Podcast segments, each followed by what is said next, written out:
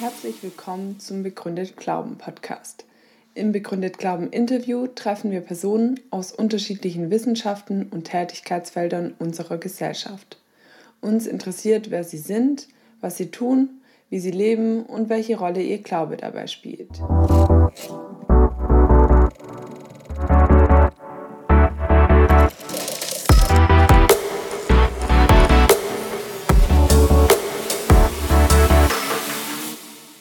Am 29. November 2023 wäre C.S. Lewis 125 Jahre alt geworden und am 22. November jährte sich sein Todestag zum 60. Mal. Deswegen wollen wir uns auch im Institut für Glaube und Wissenschaft im Begründet Glauben Podcast mit dem Leben und einigen Gedanken zum Thema Leiden auseinandersetzen, die C.S. Lewis gehabt hat. Ich bin Alexander Fink, ich leite das Institut für Glaube und Wissenschaft seit 2015 und bei mir hier sitzt Jürgen Spieß, der das Institut für Glaube und Wissenschaft 1999 gegründet hat. Er ist Althistoriker, ich bin Physiker. Jürgen Spieß ist außerdem bekennender Fan von C.S. Lewis und zitiert auch in seinen Vorträgen immer wieder aus seinen Werken. Wir wollen ganz biografisch anfangen. Jürgen, ähm, wie bist du überhaupt auf C.S. Lewis gestoßen? Das war im Jahr 1975, also schon relativ lange her. Da war ich in einer Buchhandlung in Regensburg in der Abteilung Philosophie. Da waren lauter Bücher des Philosophen Josef Pieper über Begriffe, Tapferkeit, Klugheit, Glaube, Liebe, Hoffnung. Und das fand ich sehr interessant, habe mir einige Bücher gekauft und er hat dann dargestellt in den Büchern, was das Abendland über diese Begriffe gedacht hat. Und in einigen seiner Bücher hat er vor allen Dingen vier Leute zitiert. Platon, Augustin, Thomas von Aquin, C.S. Lewis. Die ersten drei waren mir irgendwie bekannt, vierten hatte ich überhaupt noch nie gehört, dass es den auch gibt. Und das hat mich dazu geführt, weil ich das sehr interessant fand, die Zitate, mich mit Lewis zu beschäftigen. Ich glaube, die ersten Bücher, die ich von Lewis gelesen habe, waren über den Schmerz, Pardon, ich bin Christ und auch die große Scheidung. Ich glaube, das waren die allerersten Bücher, die ich von Lewis gelesen habe. Man muss auch sagen, der Josef Pieper war ja katholischer Philosoph in Münster. Der hat das Buch von Lewis über den Schmerz ins Deutsche übersetzt, was ja eine hohe Identifikation ist, wenn ein deutscher Philosophieprofessor ein englisches Buch übersetzt. Und zwar hatte er das kennengelernt nach 1945 durch Joachim Ritter. Ritter ist ein ganz bekannter Philosoph gewesen, der Begründer der Ritterschule, Herausgeber des historischen Weiterbuchs der Philosophie. Viele Philosophen sind seine Schüler von Spemann bis Marquardt. Und Ritter hatte das Buch in Kriegsgefangenschaft in England kennengelernt und hat dann mit drei anderen Professoren das Buch gelesen. Unter den anderen war eben Josef Pieper und der war von dem Buch so beeindruckt, dass er es übersetzt hat. Du hast gleich mit dem Buch über den Schmerz angefangen zu lesen. Wie bist du darauf gekommen, ausgerechnet mit dem Buch anzufangen und nicht erstmal mit Pardon, ich bin Christ oder so? Ich habe eben gesagt, ich habe ihn kennengelernt durch Josef Bieber. Ich muss gestehen, ein Cousin von mir hatte mir schon im Studium zwei Bücher von Louis geschenkt, die ich aber nicht gelesen habe. Und als ich jetzt da drauf stieß auf Pieper und dauernd Louis, dachte ich, ich habe da auch irgendwas von dem. Und da habe ich nachgeguckt und habe festgestellt, ich habe von dem das Buch über den Schmerzen. Da habe ich gedacht, da fange ich damit mal gleich an. Das Buch hat ja C.S. Lewis 1940 geschrieben, wenn ich das richtig sehe, also noch bevor er selber sich intensiver mit dem Schmerz persönlich beschäftigt hat, als er später verheiratet war. Wie hat dieses Buch auf dich gewirkt? Wie packt C.S. Lewis diese schwierige Frage nach dem Zusammenpassen von Gottes Allmacht und Güte und der Existenz von Leiden zusammen? Was ist dir da bei diesem Buch aufgefallen?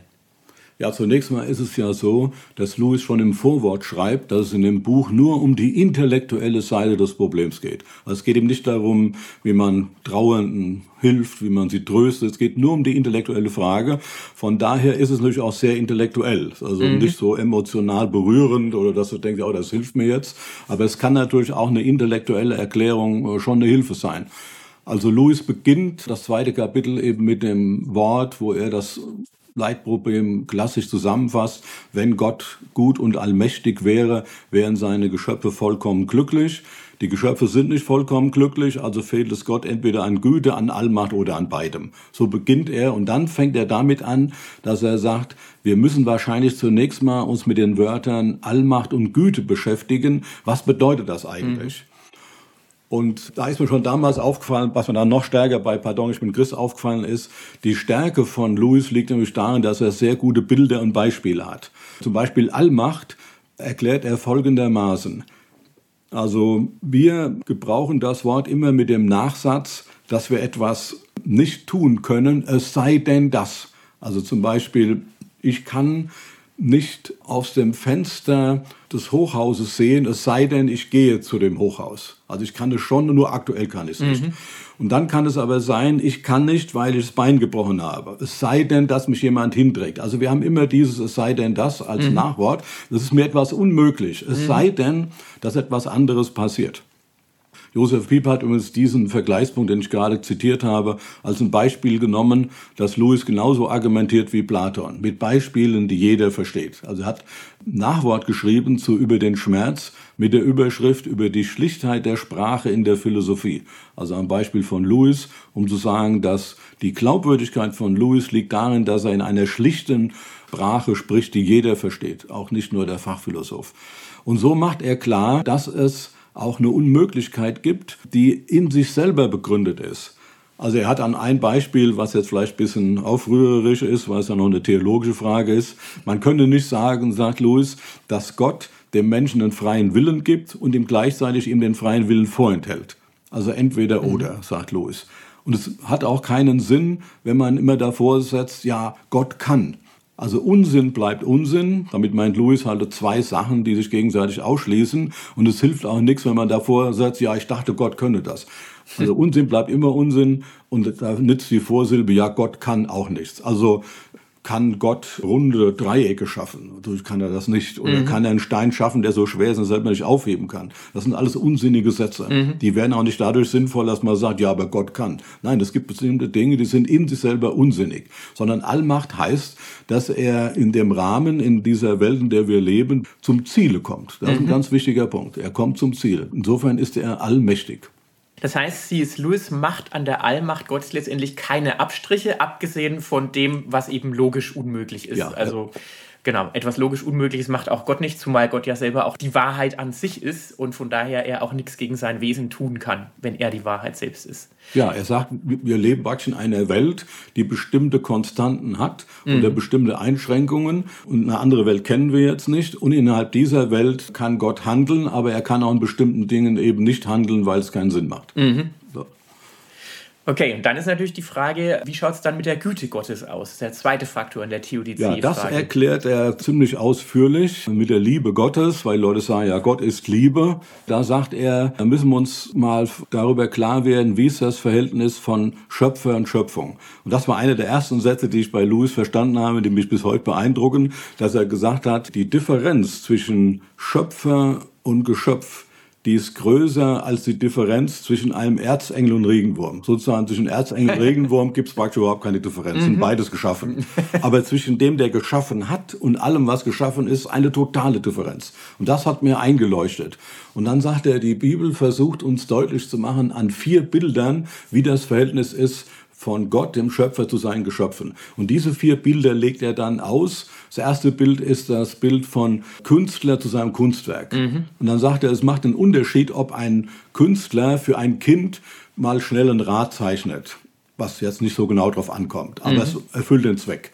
Oder aber, ob der Künstler sein Lebenswerk malen will, dann wird er sich viel mehr einsetzen. Mhm. Das heißt, je größere Liebe er hat, umso mehr wird er sich einsetzen und wird nicht zufrieden sein mit dem Bild, was er zuerst gemacht hat. Beim Kind wird er sagen, okay, ist nicht 100% gelungen, aber für den Zweck reicht's. Mhm. Und so wird er nicht mehr denken, wenn er sein Lebenswerk schaffen will, auf einmal merkt, nee, ganz geht's nicht, ich muss mich nochmal beschäftigen. Mhm. Das ist also das erste Bild, was er gebraucht, was ja auch vorkommt, Töpfer, Ton, also mhm. das ist ja ein biblisches Bild. Das zweite Bild, was Louis hat, was besser ist, aber auch noch nicht 100 Prozent, ist das Verhältnis Mensch-Tier. Mhm. Das ist natürlich, weil Tiere ja auch Empfindungen haben. Und dann, wir gewöhnen ja zum Beispiel den Hund ans Haus und helfen dem Hund auch dadurch, dass wir ihn lieben können, nicht, dass er uns lieben kann. Aber der Hund wird auf Dauer vielleicht auch manches natürlich nicht gut finden, was er da dauernd machen muss oder so, sich dauernd waschen muss oder was oder gewaschen wird.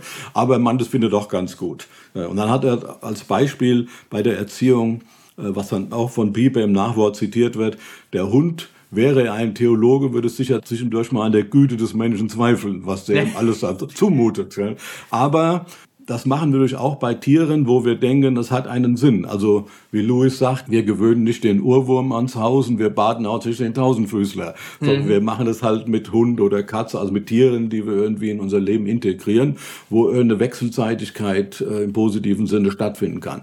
Das Bild ist besser nach Louis, aber auch noch nicht ausreichend, weil wir haben die Tiere nicht geschaffen und letztlich wissen wir gar nicht, was sie wirklich denken. Also mhm. das ist ja auch von uns aus Vermutung. Dann kommt er zum nächsten Bild. Das dritte Bild ist Vater und Sohn. Mhm. Und da sagt da ist ja doch so, dass wenn ein Vater seinen Sohn liebt, dann will er natürlich auch nicht nur, dass es ihm gut geht, sondern dass er auch ein Leben führt, was zu respektieren ist. Also mhm. es ist nicht so, dass der Vater sagt, ist egal, was für ein Schurke mein Sohn ist, Hauptsache es geht ihm gut. Mhm. Das würde selbst in unserer Zeit, sagt Louis, Vater normalerweise nicht denken. Ja. Sondern er würde sagen, das ist eigentlich bedauerlich, dass er so eine Person geworden ist. Das heißt, die Liebe schließt nicht Kritik und solche Dinge aus. Das wäre ja auch beim Vater, dass er dem Sohn sagt, nee, so geht es nicht. Ja. Also weil er von ihm mehr möchte, als nur, dass es ihm gut geht.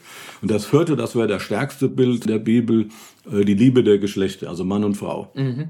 Auch da sagt er, man sagt jetzt über einen Mann nichts Gutes, wenn er sagt, es ist mir ganz egal, wie meine Frau aussieht, Hauptsache es geht ihr gut. Also das wäre auch kein Zeichen der Liebe. Mhm. Also wir verwechseln seiner Meinung nach Liebe damit mit einfach nur gewähren lassen. Wir mhm. denken, ich lasse ihn ja auch in Ruhe, soll uns Gott auch in Ruhe lassen. Und dann sagt er, nee, das ist zu wenig Liebe. Also du willst einen lieben Gott, du hast ihn. Aber es ist nicht die Liebe, die einfach schläfrig gut meint, Hauptsache dir geht's irgendwie gut. Mhm. Und er fasst das dann mit so einer Formulierung zusammen. Das, was die Menschen eigentlich suchen, ist nicht so sehr ein lieber Vater im Himmel, als ein lieben Großvater im Himmel. Mhm. Der sagt, Hauptsache es geht allen gut, hat allen heute gefallen. Ja. Und das wäre uns das Problem, weil das, es würde wahrscheinlich viele Leute ihre Theologie so zusammenfassen, aber mhm. letztlich denken doch viele so. Und denken, ja. warum lässt Gott mich nicht in Ruhe? Ich lasse ihn ja auch in Ruhe. Mhm. Da handelt er mit diesen beiden Begriffen, mit der Allmacht und mit der Liebe, um darzustellen, Liebe heißt nicht einen anderen einfach nur gewähren lassen. Mhm. Mit diesen vier Bildern. Da stellt sich natürlich jetzt sofort die Frage, das kann man gut nachvollziehen, dass ein Liebender sein geliebtes Subjekt in irgendeiner Weise auch prägen und zum Aufblühen bringen will.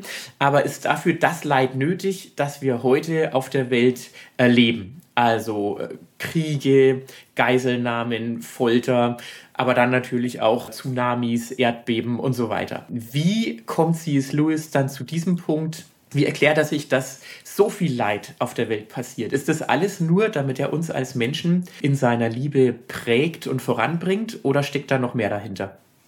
Der hat dann ein Kapitel, das ist überschrieben Der Fall des Menschen, wo er darstellt, dass der Mensch sich von Gott abgewandt hat, was in der Bibel ja mit der sogenannten Sündenfallgeschichte dargestellt wird. Darüber äh, spricht er dann auch, dass er sich abgewandt hat und dass wir jetzt alle in eine Welt hineingeboren werden, die sich von Gott abgewandt hat. Mhm. Und die Folgen dieser Abwendung des Menschen von Gott sind eben einiges von dem, was du eben aufgezählt hast, wie Kriege, Folter. Und er sagt, mhm. warum werfen die Leute das Gott vor? Das ist also Krieg oder Folter oder Missbrauch. Das tun Menschen anderen Menschen an.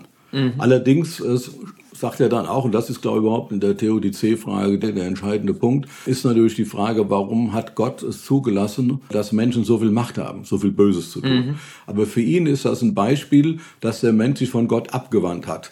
Und er wurde jemand, der ganz schlecht in diese Welt hineinpasst. Und das merkt er auch selber. Für mhm. Louis ist die Erklärung oder äh, zunächst mal die Konstatierung dieses Sachverhalts darin begründet, dass jeder Mensch Dinge tut, von denen er nach seinen eigenen Maßstäben nicht überzeugt ist. Also mhm. wir machen nicht nur Dinge, das war ja Gott sagt und das kriegen wir nicht hin, sondern wir selber haben auch bestimmte mhm. Moralvorstellungen und müssen leider immer wieder erleben, dass wir uns nicht danach halten. Also nach ja. den eigenen Vorstellungen, das ist das Problem. Nicht nur, dass wir sagen, ja gut, das ist alles zu hoch, sondern wir haben Vorstellungen, auf einmal merken wir, wir halten sie nicht. Und dann sagt er, wir sind also in einen Zustand gekommen, wo wir uns ändern müssen, mhm. sagt Louis. Und dann fragt er einmal, wie sind wir in den Zustand gekommen? Und das ist eben die Sündenfallgeschichte, wie man das auch immer erklären will. Aber jedenfalls der Mensch wendet sich ab und wir können die Folgen des Ganzen sehen, mhm. was untereinander ist.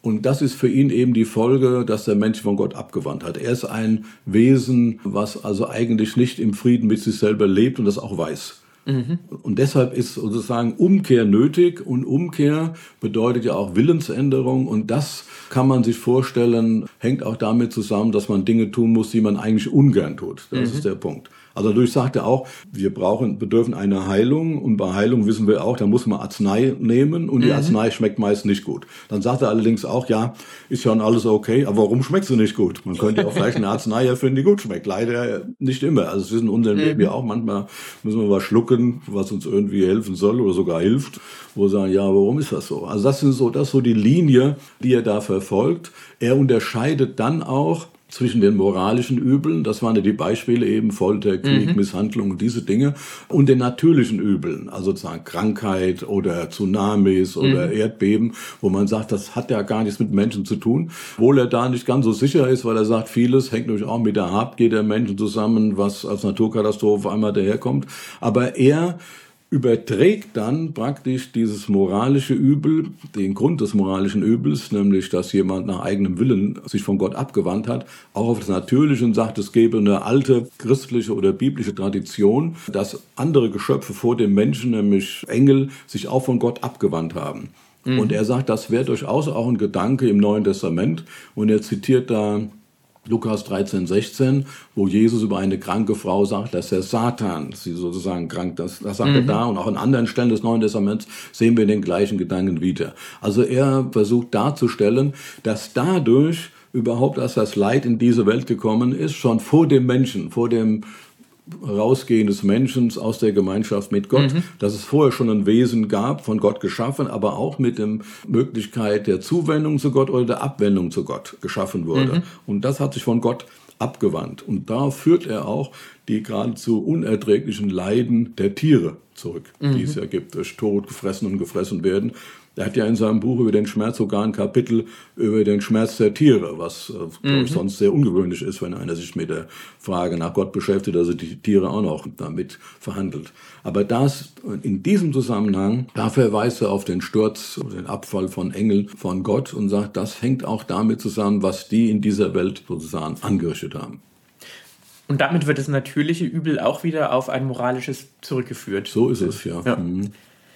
Wenn man davon ausgeht, das Leiden unserer Welt ist eine Folge des Missbrauchs des freien Willens, also von Menschen oder Engelwesen, stellt sich nämlich die Frage, wie konnte es Gott zulassen, dass Menschen oder gefallene Engel eine derartige Macht haben, so viel Böses zu erreichen und zu bewirken, wie es hier der Fall ist. Ich glaube, das ist das, was uns eigentlich aufregt. Es gibt dazu keine direkte Antwort, die hat Louis auch nicht. Louis sagt, offensichtlich war Gott es das wert. Also Gott war der Meinung, dass es das wert war, und zwar im Hinblick auch auf die neue Welt Gottes, die erschaffen wird, ohne Leid, also Aufhebung des Leidens. In diesem Zusammenhang kann man auch auf Ivan Karamasow verweisen, das wird ja auch oft gemacht. Ivan Karamasow in den Brüdern Karamasow ist kein Atheist, also er sagt nicht, dass es keinen Gott gibt. Er sagt allerdings, er lehnt die Eintrittskarte, die Gott ihm gegeben hat, für diese Welt zurück. Er gibt ihm das Billett zurück. Das Ticket kriegt Gott wieder. Und zwar wegen des Leids in der Welt und für ihn in besonderer Weise ausgedrückt durch das Leid der unschuldigen Kinder. Und Ivan Karamasow sagt, ich kann es auch nicht akzeptieren, wie mir gesagt wird, dass es einmal eine neue Welt Gottes gibt, wo das Leid aufgehoben sein wird. Ich will, dass das Leid in dieser Welt aufgehoben wird. Und ich glaube, das ist genau der Konflikt. Wir haben hauptsächlich das Problem, dass wir gerne wollen, dass das Leid in dieser Welt aufgehoben wird. Aber in dieser Welt wird es nicht aufgehoben. Die Verheißung ist, dass Gott es in seiner neuen Welt aufheben wird. Und das ist das, was Ivan Karamasow nicht zitieren will, wo Louis sagen würde, das ist aber das, was Gott uns verheißen hat und das wird kommen und das wird die Welt Gottes sein, wo Freude herrscht. Ein sehr bekannter Satz aus dem Buch über den Schmerz ist dieser hier. Der Schmerz aber besteht darauf, dass man sich mit ihm befasst. Gott flüstert in unseren Freuden, er spricht in unserem Gewissen, in unseren Schmerzen aber ruft er laut. Sie sind sein Megafon, eine taube Welt aufzuwecken. Und ein Mensch, der schlecht ist und zugleich glücklich, ist wirklich ein Mensch ohne die leiseste Ahnung, dass sein Tun nicht entspricht, nicht antwortet, dass es nicht in Übereinstimmung ist mit den Gesetzen des Universums. Was fällt dir zu diesem Satz ein? Der Schmerz als das Megafon Gottes. Warum ruft Gott so laut in unseren Schmerzen? Was will er damit? Ja, also bei Louis kommt auch vor, dass Leid oder Schmerz in der Welt, in der wir uns befinden, nicht nur negativ ist. Mhm. Und er sagt, es gibt zum Beispiel Leute, die leiden und die das als ein Signal verstehen. Also Leid oder Schmerz kann zwei Signale aussenden. Das eine Signal ist zum Beispiel, es ist etwas nicht in Ordnung, es muss in Ordnung gebracht werden. Mhm. Oder das andere Signal ist Vorsicht, Gefahr. Mhm. Also das sind die beiden Signale. Also das mit der Vorsicht, Gefahr, das wäre etwa, dass man nicht mit der Hand zu sehr auf die Herdplatte, die noch heiß ist, kommt. Man merkt das und zuckt zurück und entgeht der Gefahr. Und das ist ja auch ein Phänomen, dass wenn eine Person schmerzunempfindlich ist, muss eigentlich die Medizin versuchen, ihm Schmerzempfindlichkeit beizubringen, mhm. weil es sich selber zerstören könnte, ohne es zu merken. Also der Schmerz hat nicht nur negative Funktionen. Und das andere, was auch eben das Positive ist, ist etwas nicht in Ordnung, es muss in Ordnung gebracht werden. Also er hat dann etwa als Beispiel Jetzt in dem Falle hat es, glaube ich, ein anderes, aber das Beispiel des Zahnarztes kommt bei ihm öfters vor. Da sagt er, also wenn ich Zahnschmerzen habe, weiß ich, kann das hinausschieben und mhm. kann mein Essverhalten dann ausrichten, dass ich keine Zahnschmerzen habe. Aber ich weiß eigentlich, ich muss zum Zahnarzt. Mhm. Also es ist was nicht in Ordnung, muss in Ordnung gebracht werden. Was ja eigentlich auch eine positive Funktion ist. Denn wenn der Zahnarzt den, der die Ursache des Schmerzes beseitigt, dann geht mir es ja wieder gut. Mhm. Vorher wäre ja nur eine Verdrängung. Dass ich sage, nee, das ist mir zu schmerzhaft, ich esse jetzt nur noch Suppe oder so, also mhm. nur noch Kaltgetränke, weil das alles ganz furchtbar ist. Man sagt also, man muss sehen, dass Leid und Schmerz in der Welt, wie wir sie vorfinden, das ist ja die einzige Welt, die wir kennen, mhm. kann es auch positive Funktionen haben. Und das überträgt er auch auf das biografische allgemein. Und er sagte, es gibt ja Leute, die zum Beispiel eine ganz extreme Situation hatten, eine Krankheit, einen Unfall und die im Nachhinein, allerdings wirklich erst im Nachhinein auf einmal feststellen, das war für mich ganz wichtig. Mein Leben wäre möglicherweise in eine völlig falsche Richtung gegangen. Viele kommen durch so etwas zum Nachdenken. Mhm. Weil sie jetzt auf einmal ihr Leben neu sortieren müssen. Oder weil das eben auch ein Signal ist. Also sie wissen, sie können nicht mehr so weiterleben. Erstmal rein formal vielleicht, mhm. dass sie ihre Lebensverhältnisse umstellen müssen, weil das vielleicht auch dazu geführt hat, dass sie jetzt die Krankheit oder den Unfall hatten. Oder auf jeden Fall vielleicht auch nur die Folgen, man, man ist querschnittsgelähmt, eben auf einmal muss, ändert sich alles. Mhm. Und dann muss man ja überlegen, ja, wohin sollte ich es denn ändern? Und da sagt Louis, also in diesem Zusammenhang gebraucht er dieses Zitat mit dem Megafon. Also das ist sozusagen jetzt ein Aufrütteln, es muss sich was ändern. Das hat man jetzt verstanden. Und das Interessante ist, dass es Leute gibt, die, obwohl sie vielleicht ihr ganzes Leben lang oder den Folgen dieser Krankheit, dieses Unfalls leiden sahen, das war für mich außerordentlich positiv. Mein ganzes Leben wäre in die falsche Richtung gelaufen, wenn ich diesen Schock nicht gehabt hätte. Daraufhin hat mein Leben geändert und das war ganz wichtig für mich. Und in dem Zusammenhang hat er noch einen interessanten Gedanken, dass es nämlich für die Demut Gottes spricht, dass Gott auch so einen Menschen aufnimmt. Gott könnte ja sagen, als es dir gut ging, wollte von mir nichts wissen, jetzt geht es dir schlecht, jetzt rufst du nach mir. Nö, so nicht. Aber ganz im Gegenteil. Gott nimmt auch den auf, der aus solch, der sagt, alles ist dahin, jetzt nach Unfall oder Krankheit. Und jetzt wendet er sich an Gott. Sagt Gott, ganz prima. Mhm. Das heißt, der Schmerz als das Megafon Gottes, um uns zu zeigen, ich du lebst nicht in Ordnung, du musst was ändern. Es steht mehr auf dem Spiel als einfach nur, dass es dir gut geht hier im Leben. Ja, und es ist eben unüberhörbar. Das wäre dieses Megafon, mhm. dass es wirklich etwas ist, wo man sagt, was bedeutet das jetzt? Nicht, also man kann nicht aus jedem Unfall, jeder Krankheit irgendwie Rückschlüsse ziehen über sein Leben, aber manchmal ist es so, dass ein Mensch tatsächlich dahin kommt und sagt, ja, was bedeutet das jetzt? Ich stehe an einer Wegscheidung. Wie will ich weitermachen? Mhm. Ja, C.S. Lewis hat ja dann auch Kapitel, wo er auf die Frage eingeht, wie geht man mit dem Leiden eigentlich um? Und weil du den Zahnarzt schon erwähnt hast, da hat er auch eine interessante Passage später drin. Wir dürfen das Problem des Schmerzes niemals größer machen, als es ist, etwa durch das vage Gerede von der unvorstellbaren Summe menschlichen Elends. Nehmen wir an, ich hätte Zahnschmerzen, da ist es wieder, von der Intensität X. Und nehmen wir an, du säßest neben mir und bekämst gleichfalls Zahnschmerzen, auch von der Intensität X. Wenn du willst, kannst du also sagen, der Gesamtbetrag an Schmerz in diesem Raum sei jetzt gleich 2x. Aber du darfst nicht vergessen, niemand leidet 2x. Und nun gehe ich durch alle Zeiten und alle Räume. Jenen summierten Schmerz wirst du in niemandes Bewusstsein antreffen. So etwas wie die Summe von Leid gibt es gar nicht, denn es gibt niemanden, der sie erleidet. Wenn wir das Äußerste erreicht haben, was ein Einzelner erleiden kann, dann haben wir ohne Zweifel etwas sehr Furchtbares erreicht. Aber wir haben damit alles Leiden erreicht, das jemals in der Welt sein kann. Die Hinzufügung selbst einer Million von Leidensgefährten ist keine Hinzufügung von Schmerz. Was fällt dir zu diesem Gedanken ein? Ja, ich halte das für einen außerordentlich wichtigen Gedanken, dass man sagt, es geht immer um den Einzelnen und nicht jetzt das addiert. Wir denken oft eben in großen Zahlen. Deshalb sind mhm. wir erschüttert, wenn so viele tausend Menschen umkommen bei irgendeinem Naturkatastrophe oder auch in Kriegen. Das ist ja auch erschütternd. Mhm. Oder was ich alles im 20. Jahrhundert, da geht ja an die Millionen. Aber man muss sich immer im Klaren sein, das sind Einzel. Jeder Mensch ist ein Einzelbeispiel.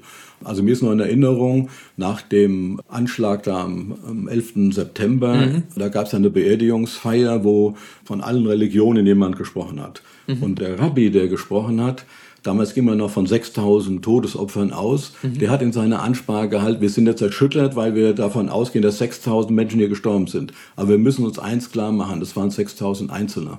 Das mhm. ist immer der Einzelne. Wir sind oft beeindruckt, je höher die Zahl ist, umso mehr sind wir beeindruckt. Aber wir müssen uns immer klar machen, es ist der einzelne Mensch, der lebt, der einzelne Mensch auch, der vor Gott lebt. Mich hat mal sehr beeindruckt in einem Kinderbuch, Luz hat ja auch Kinderbücher geschrieben, mhm. Narnia-Bücher. In einem dieser Kinderbücher, Der Ritt nach Narnia, fragt eine, die Hauptfigur in diesem Roman, die sozusagen die Christusfigur, fragt er, über das Leid einer anderen. Er hat also erlebt, wie jemand anders mhm. sehr leiden muss und fragt, warum musste sie so leiden? Mhm. Und da beantwortet diese Christusfigur die Frage mit dem Satz, ich beantworte jedem nur seine eigene Frage.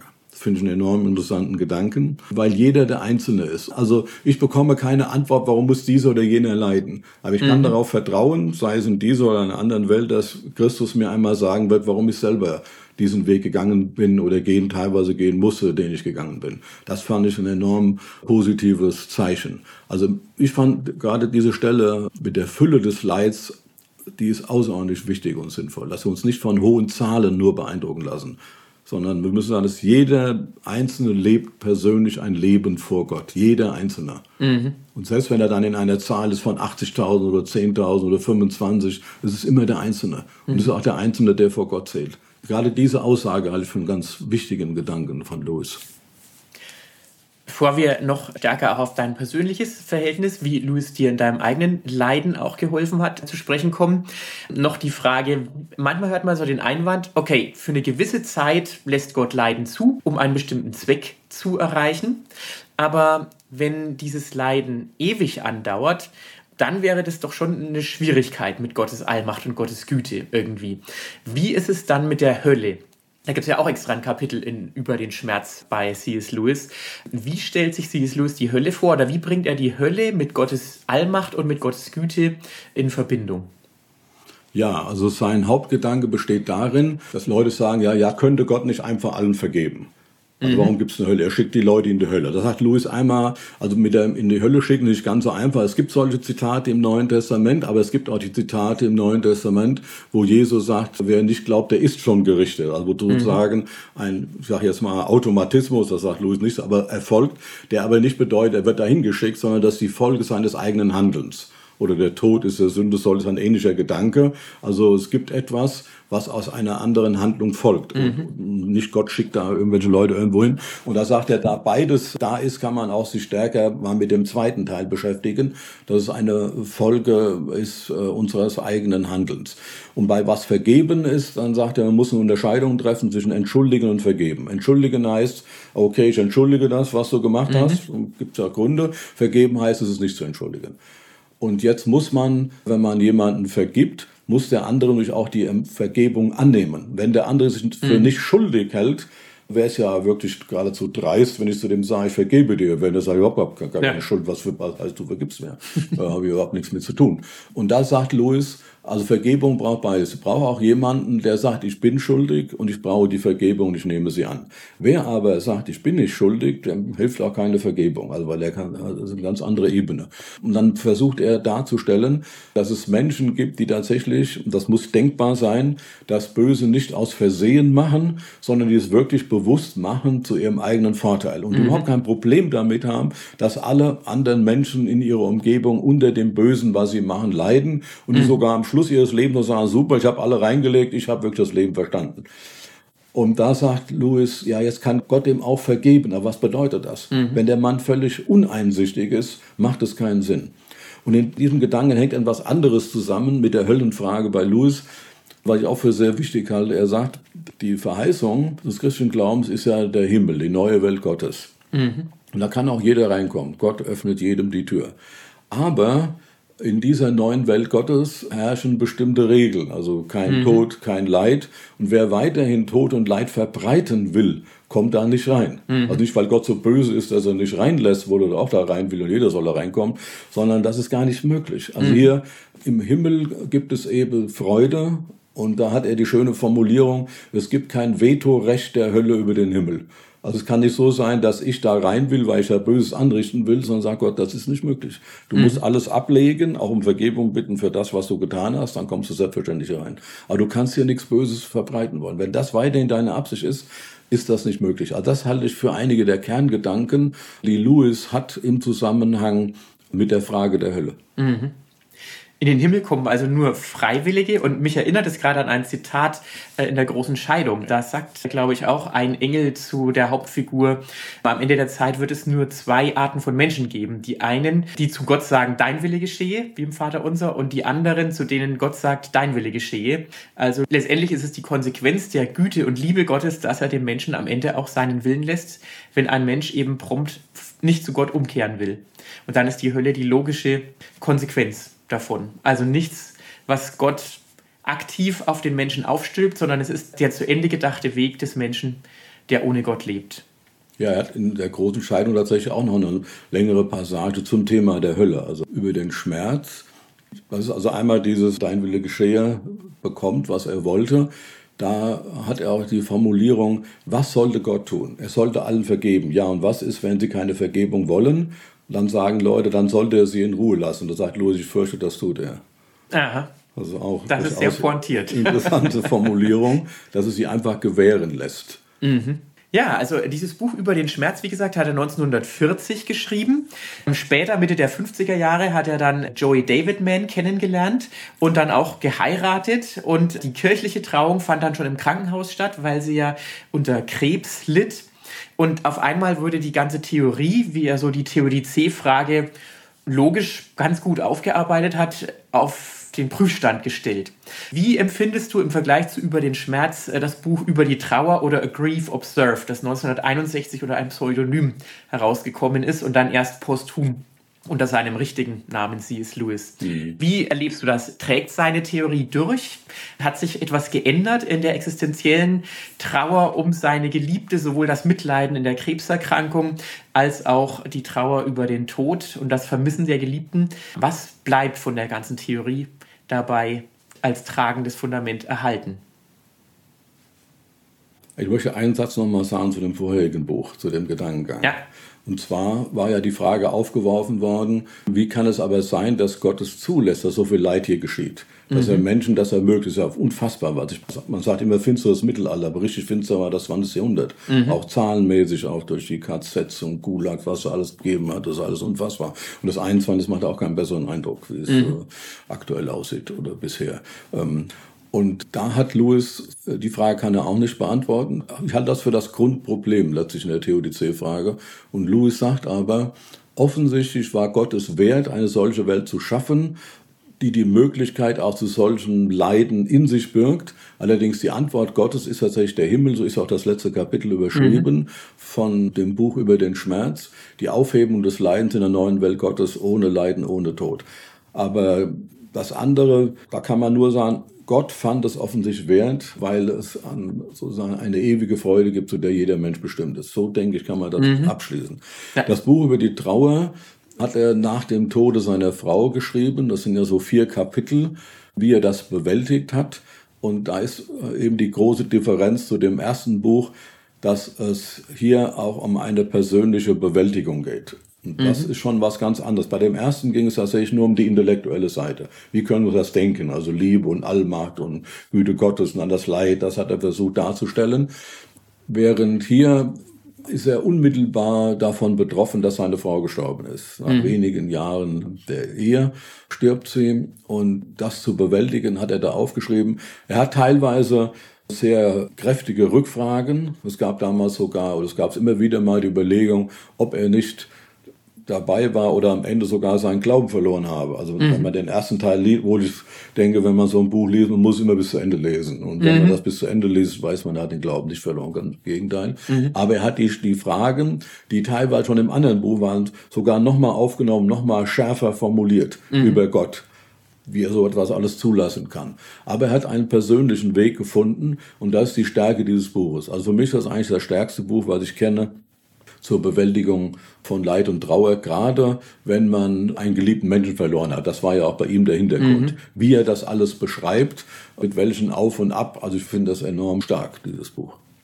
Nun hast du ja selber einen geliebten Menschen verloren bei einem Autounfall auf der Rückreise aus der DDR nach Deutschland und man weiß gar nicht so genau, ob es nur ein Unfall war oder ob da mehr dahinter steckte. Inwiefern haben dir C.S. Lewis Gedanken dabei geholfen, den Verlust deiner Frau und deines Kindes damals durchzustehen, muss man eigentlich sagen. Ne? Ja, also es war auf der Rückfahrt von der DDR in den westlichen Teil Deutschlands und es war bereits im Westen. Also ich war mhm. im Westen und da gab es diesen Unfall den ich selber jetzt nicht wahrgenommen habe. Meine Frau hat gefahren, ich habe hinter ihr gesessen, aber er hatte mich an das Kind gewandt. Ich habe überhaupt keine Gefahrensituation erlebt, gar nichts. Und bin mhm. auf einmal war ich eben weg oder kam zu mir und war alles dunkel und feucht und ich wusste gar nicht, wo ich überhaupt bin.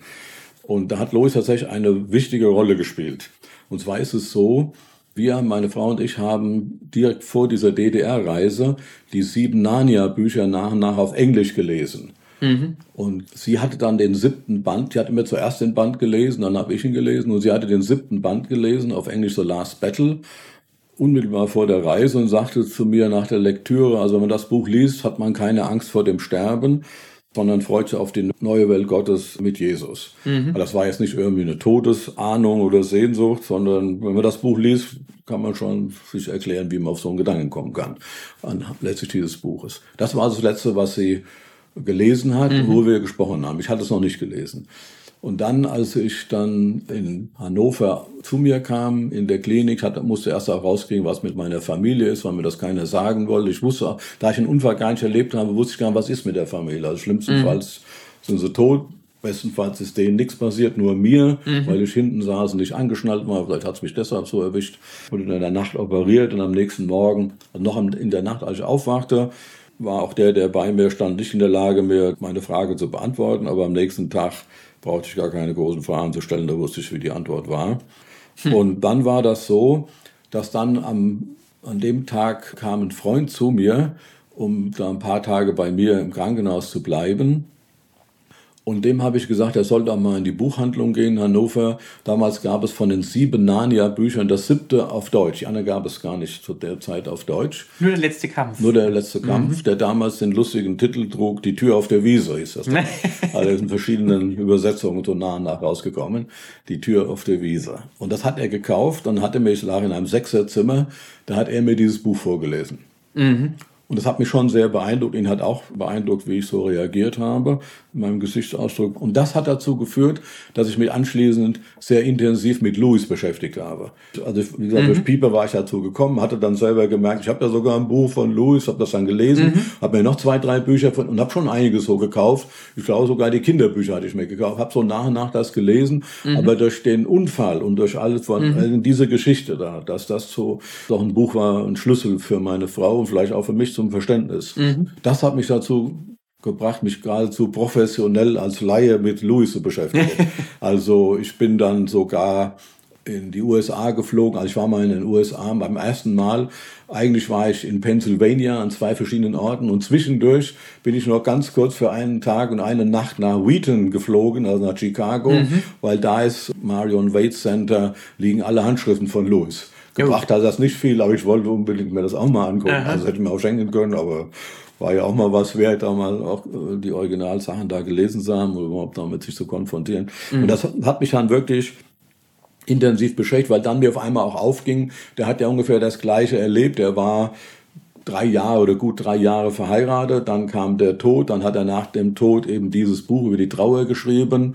Er hat sich mit diesen Fragen ja beschäftigt, nicht nur in, über den Schmerz und über die Trauer, auch in den Narnia-Büchern, eben diese beiden letzten Kapitel da in The Last Battle, da ist schon eine ganz gute Darstellung der neuen Welt Gottes und was ist die Hoffnung des Christen, also das ist schon ganz stark. Mhm. Und das hat mich wirklich dazu gebracht, mich professionell, möchte man was sagen. Ich habe also dann in Wieden, das habe ich in Wien gemacht, mir alles mögliche, war noch eine Buchhandlung, da habe ich mir alles mögliche gekauft, was es über Louis gab mhm. und bin da kistenweise da mit nach Hause geflogen wieder, habe also dann wirklich Louis gelesen und habe auch viel äh, Louis gemacht, auch immer wieder Seminare gemacht über Louis, auch Sendungen im Evangeliumsrundfunk bis ich irgendwann mal hörte, dass irgendein Student mich CS Spieß nannte. Da habe ich mir gedacht, vielleicht soll ich doch mal das wechseln und was anderes machen. Aber ich hatte vor kurzem sehr originelle Begegnung. Da war ich in einer Universitätsstadt und habe da einen Vortrag gehalten. Nachher kam ein Mann auf mich zu und sagte, ich war 1988 in dem Seminar Jesus für Skeptiker. Und sie mhm. haben immer Lewis zitiert. Und daraufhin habe ich Lewis gekauft, habe Lewis gelesen und durch das Interesse und durch Lewis ist mein Interesse an Literatur erwacht. Und jetzt bin ich hier an der Universität Professor für Literaturwissenschaft. Also was es alles geben kann. Louis. Sie das Louis war, prägt Leben. Ja, also das war, das war jetzt ein sehr origineller Nachtrag dazu. Das hat mich dazu gebracht, also gerade, da sagt der Mann, der hat ja noch was anderes, was ich auch ähnlich habe wie er. Er ist erst als Dozent Christ geworden. Ich bin als Student Christ geworden. Mhm. Ich komme nicht aus einem christlichen Elternhaus, bin als Student Christ geworden und er ist auch erst später Christ geworden. Also nicht sozusagen kontinuierlich aus einer frommen Situation. Und dann diese Unfallsituation, dass er natürlich auch vorher schon damit beschäftigen musste mit Leid, aber mhm. sich da nochmal ganz intensiv damit beschäftigt hat. Das hat mich dazu geführt und ich lese auch heute noch gerne, durchaus sehr gerne Louis, auch die Narnia-Sachen oder eben auch solche Bücher wie über die Trauer. Mhm. Jetzt hast du gesagt, in deiner konkreten Leitsituation damals hat dir vor allem der letzte Kampf geholfen, auch weil es deine Frau vorher gelesen hat und sie dadurch diese Vorfreude auf den Himmel hatte. Gab es noch weitere Gedanken bei C.S. Lewis über das Thema Umgang mit Leiden, Umgang mit Trauer, Umgang mit dem Schmerz, wo du sagen würdest, das war wirklich was, wo du gemerkt hast, der ist durch was Ähnliches durchgegangen wie du, aber ist beim Glauben geblieben und das hat dir auch geholfen, das Leid zu verarbeiten oder so zu sehen wie er? Äh, oder war das vor allem diese Hoffnung und die Vorfreude auf den Himmel, dass es eine Zeit geben wird, an der das Leiden vorbei sein wird? Ja, es ist tatsächlich diese Schlusskapitel, die beiden letzten Kapitel in The Last Battle, die sind wirklich sensationell gut. Mhm. Bis dahin ist ja ein Kinderbuch und er beendet das ja mit den Worten, die Schule ist aus, die Ferien haben begonnen. Oder Perelandra, da gibt es am Schluss eine Diskussion, die ich auch ganz lustig finde, dass darüber gesprochen wird, diese Dinge wie also Wiederkunft Christi, neue Welt Gottes, das nennt man ja in der Theologie Eschatologie. Mhm. Und dann sagt einer, ja, das ist Eschatologie, und der andere, was heißt dann Eschatologie? Ja, das ist die Lehre von den letzten Dingen, also mhm. Eschat, die Lehre von den letzten Dingen. Und da sagt der andere, was heißt hier letzte Dinge? Da geht's doch erst los. Also, also äh, dieses, aber ich glaube am stärksten, also dieses Dinge mit den Narnia-Büchern, gerade das letzte Buch, die beiden letzten Kapitel sind schon wirklich sehr, sehr gut. Aber das findet man schon bei Über den Schmerz in dem letzten Kapitel über den Himmel.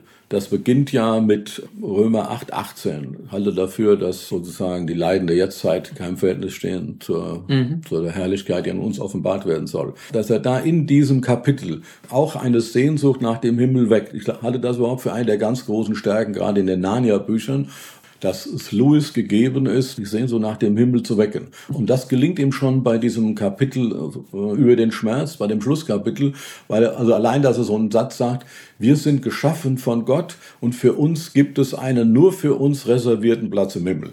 Auf mhm. den Gedanken war ich noch nie gekommen, also sowas mhm. zu lesen. Davon ist Louis, mhm. wie man manche seiner Werke sehen kann, wirklich durchdrungen. Dass Gott den Menschen schafft und dass er damit eine Absicht verfolgt. Und zwar genau diesen. Es geht nicht darum, dass ich genauso bin wie ein anderer weil mhm. dann hätte ja auf einen von uns beiden Gott verzichten können, sondern es ja. geht ihm ja darum, dass jeder völlig eigenständig ist. Deshalb mhm. ist er da. Und das fand ich einen sehr eindrücklichen Gedanken.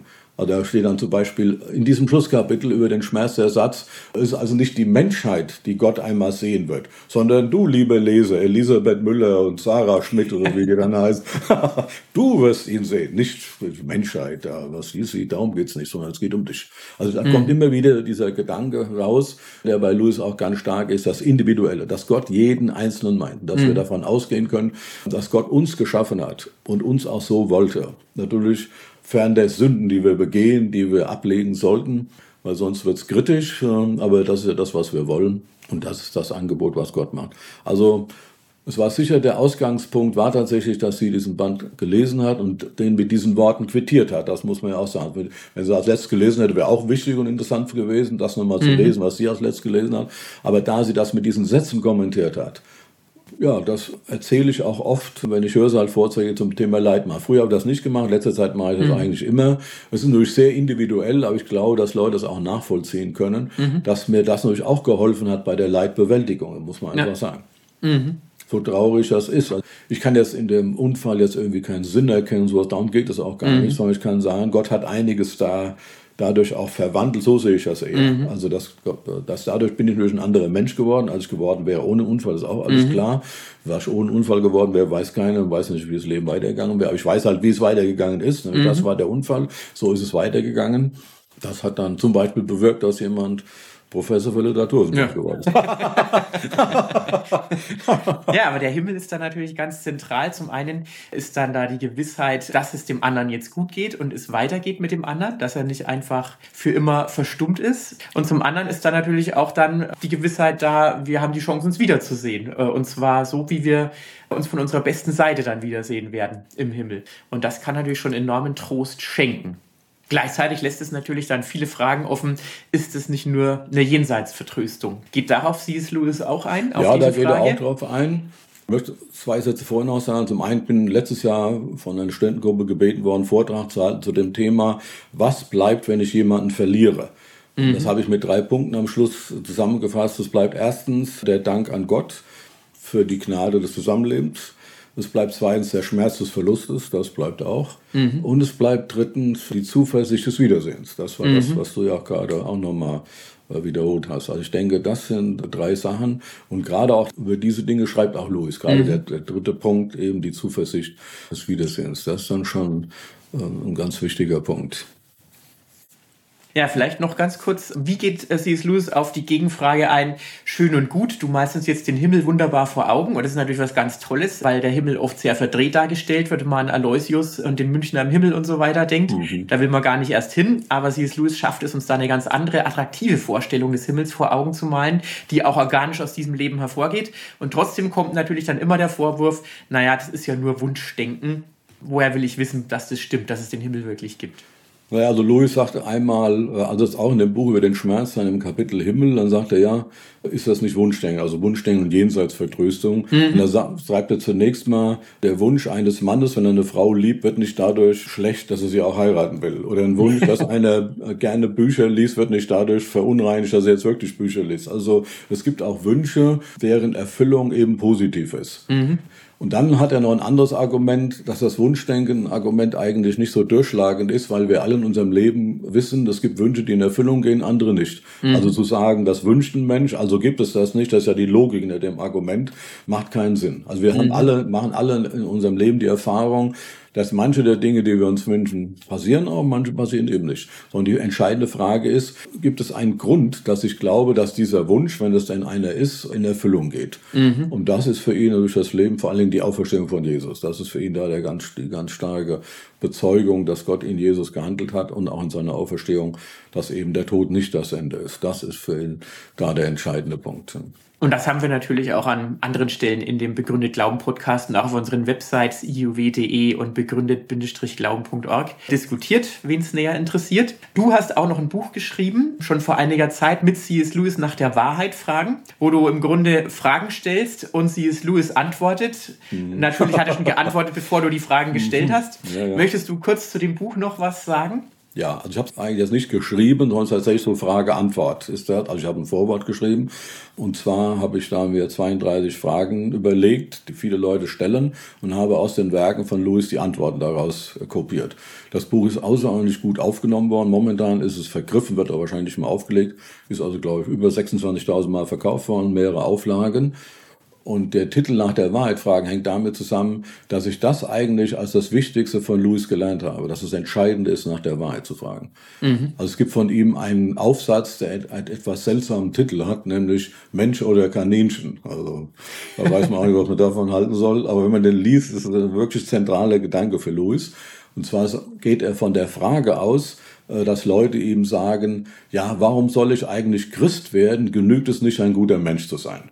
Mhm. Und da sagt Louis, ja, also wer die Frage stellt, der fragt nach der Nützlichkeit des christlichen Glaubens. Also er hat ein Ziel, er mhm. denkt, das wichtigste Ziel ist, ein guter Mensch zu sein. Und mhm. jetzt fragt er sich, nützt mir der christliche Glaube oder nicht? Und er denkt, eigentlich nützt mir nichts, also oder nicht genug oder mhm. auch, aber er ist nicht so wichtig, weil ich kann das Ziel, kann ja auch anders erreichen. Also. Mhm. Und da sagt Louis, aber das, was den Mensch vom Tier unterscheidet, da kommt dann die Überschrift Mensch oder Kaninchen her, ist ja, dass der Mensch nicht nur nach dem Nutzen fragt, sondern fragt nach der Wahrheit. Wenn wir jetzt das Neue Testament aufschlagen, die Evangelien lesen, lesen wir von Berichten. Und wir wissen bei allen Berichten, die wir lesen, dass es entweder wahr oder nicht. Mhm. Und eigentlich zeichnet jeden Menschen aus, dass er wissen will, ob das, was man ihm erzählt, wahr ist.